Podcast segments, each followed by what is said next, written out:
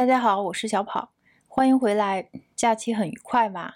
既然假期这么愉快，那回来后我们就整点干的，聊一点烧脑的东西。今天想和大家聊一下期权和衍生品，下一期我们再聊一点点的量化。今天我们先从一个心理学的故事开始，内容有一点点虐狗的情节，小朋友们请在家长指引下收听。四十多年前，有一位虐汪狂兼心理学家，他的名字叫做塞里格曼。有一天，塞里格曼老师把一只汪放进笼子里，用电击打它。汪拼命地挣扎，想要逃脱，但是经过再三努力，发现并没有用。于是，他挣扎的程度就越来越小，最后干脆不再挣扎，趴在地上默默地忍受电击。然后，塞里格曼老师把汪放进另外一只笼子里。中间他放了一块隔板，一边有电，一边没电。结果您猜怎么样？这只汪居然一直卧在有电的一边，接受痛苦。那么容易逃脱的环境，它居然连试都不试一下。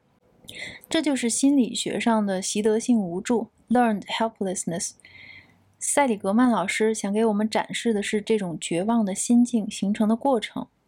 但是故事到这里还没结束。后来，塞里格曼老师把那只绝望的汪死拖活拖，逼着他跳过那个隔板，汪的绝望症就治好了。其实，塞里格曼老师想通过这个实验证明的事情很正能量：不要用过去的绝望来定义未来。习得性无助其实是可以治愈的，从绝望中寻找希望，狗生终将辉煌。但是，故事到这里还没完，汪治好了绝望，也发现了这个规律。有人会救自己，于是他便爱上了玩电和玩火，反正又刺激又死不了。汪没有把自己的电击经历当做永远的教训，却把它当成了自己的胜利。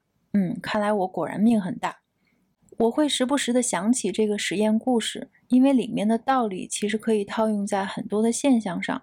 最近我是这么想的：每一代人也许都要亲身体验这只汪体验的过程。年轻人和后浪要经历该经历的一切，经历盲目的爱、盲目的荷尔蒙、盲目的诗和远方，当然还有盲目的泡沫。亲身经历泡沫中的习得性无助，以及紧接着的好的伤疤忘了疼。为什么历史总会押韵？为什么总有周期循环？为什么市场涨跌崩溃总是重复的出现？那是因为上一代人的悲惨故事不足以掩盖这一代人的狂热。只有自己在真实世界里的经验，才能证明这是一种惩罚。二零二零年，正在科技股、特斯拉和期权上释放荷尔蒙的罗宾侠们，也就是 Robinhood 上的散户侠，往回到三十年，他们的前浪正在经历互联网泡沫；再往回到三十年，前浪的前浪正在经历漂亮五十，也就是 Nifty Fifty。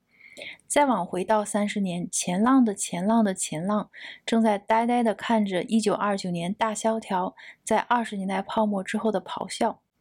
在上面每一个案例中，金融市场上的习得性无助养成的时间其实都很短，但是好了伤疤忘了疼的时间取决于惨烈程度。如果直接摔休克了，比如经历大萧条的惨烈，那投机热情可能需要花两代人的时间才能重新建立。但是大多数时候根本不需要一代人，再久远一点的历史也是一样的。不信您可以看看1819年、1837年、1857年、1873年、1893年和1907年的案例，都是一样的。但是在某些市场、某些国家，从习得性无助到好了伤疤忘了疼的时间要更短，甚至不用年来计算，几个月就够了。而且节奏一般会由政策的变化来决定。比如，二零一四年的春天，在那遥远的大西北，陕西咸阳南流村，本是播种的季节，村民们却没有去种子公司，因为村民们知道，不能光埋头种庄稼，也要抬头看形势。形势就是刷在墙上的金句儿：打麻将是赌博，炒股国家提倡。除了村民们，还有当年的后浪。二零一五年的后浪们其实尺度非常大，钱不够怎么办？借。场内借不到太多，场外有一比十的杠杆。从来没有经历过熊牛转换的八零后和九零后当年快速入场，二零一五年新股民的人数中，九零后占比从百分之十一下子提升到百分之三十，散户的结构一夜之间就变了。后面的情节大家也就都知道了。中国股市二十五年来首次出现连环爆仓，六零后、七零后们拿的是自己的钱，亏了大概率不会卖；但是快速入场的八零后和九零后借的是别人的钱，场内还充斥着各种各样的金融创新工具。于是您就看到了当年从来没有见过的惨烈，嗯，但是那一轮的习得性无助似乎只持续了一两年。当然啦，我们的股市我实在是没有经验，我看不懂也不敢评论，更别说展望将来和讲故事。我只能拿美国的后浪们来举一反三。放眼全球，我们现在处于一轮新的狂热，但这一次后浪们玩的是有技术含量的期权。美国的罗宾汉散户侠们正在科技股期权，尤其是特斯拉和苹果上表现出来的行为艺术，也许有一天也会出现在我们身上。有三张图表，其实可以总结一下这一轮狂热的基本特点。第一张图显示的是看涨期权，也就是 call option，被零售投资者已经玩疯了。第二张图表现的是零售投资者在期权上的活跃度，其实远远大于机构投资者。第三张图说的是这些活跃度基本上全部集中在高科技的名字上。大家还记得上个月孙正义老师的故事吗？软银买了四十多亿美元的科技股，同时追加了几十亿美元看涨期权，也就是 call option 的操作。乍一看，孙正义老师似乎正在利用期权扩大自己在一个估值飙升、散户反复无常的地方的敞口。但是软银的操作和罗宾汉散户侠们并不一样。罗宾汉散户侠们是用期权抬高股价的做法是裸买，也就是没有底层标的股票的对冲，纯粹的以小博大。他们买入离到期日非常近的看涨期权，就是 call option。离到期日越近，伽马就越高。简单理解就是时间越短，出现惊奇现象的波动率的概率就会越高。成吨成吨的罗宾汉散户侠们集体逼着对手盘 dealer，也就是投行交易商们买进底层股票做对冲，股价越往上涨，dealer 们就得越继续买，越买就越涨，越对冲就越涨，这就是伽马效应。但是这些爆炸增长的看涨期权的交易量里，其实软银只占百分之十左右，大部分还是罗宾汉散户侠们的作品。而且软银的头寸是 delta neutral，也就是 delta 中性的，意思就是买入看涨期权的同时，它会卖出底层的股票做对冲，所以这是一个做多波动率伽马的组合，和罗宾汉散户侠们的裸奔的手法其实差别很大。如果以上内容您没有看懂没关系，其实具体的交易细节并不是重点，重点是在这一波的期权热潮中，您即将看到的是那个古老的仪式将再次上演。被财富梦想蒙蔽的双眼的新韭菜，他们拿着新的工具冲进市场，而另一头在市场上摸爬滚打了多年的大鲨鱼们，会在极短的时间内反应过来。他们会看到机会，布好收割机，等着利用韭菜们的荷尔蒙，爽爽的割一次。他们割的方法其实非常非常简单，交易商也就是期权的 dealer 们，只要推高期权的价格，就可以从新手买家上套现。从八月底到九月初，罗宾汉散户侠们对苹果和特斯拉的期权是如此渴求，他们愿意不惜一切代价购买，就像粉丝们愿意为了爱豆清空全部六个钱包。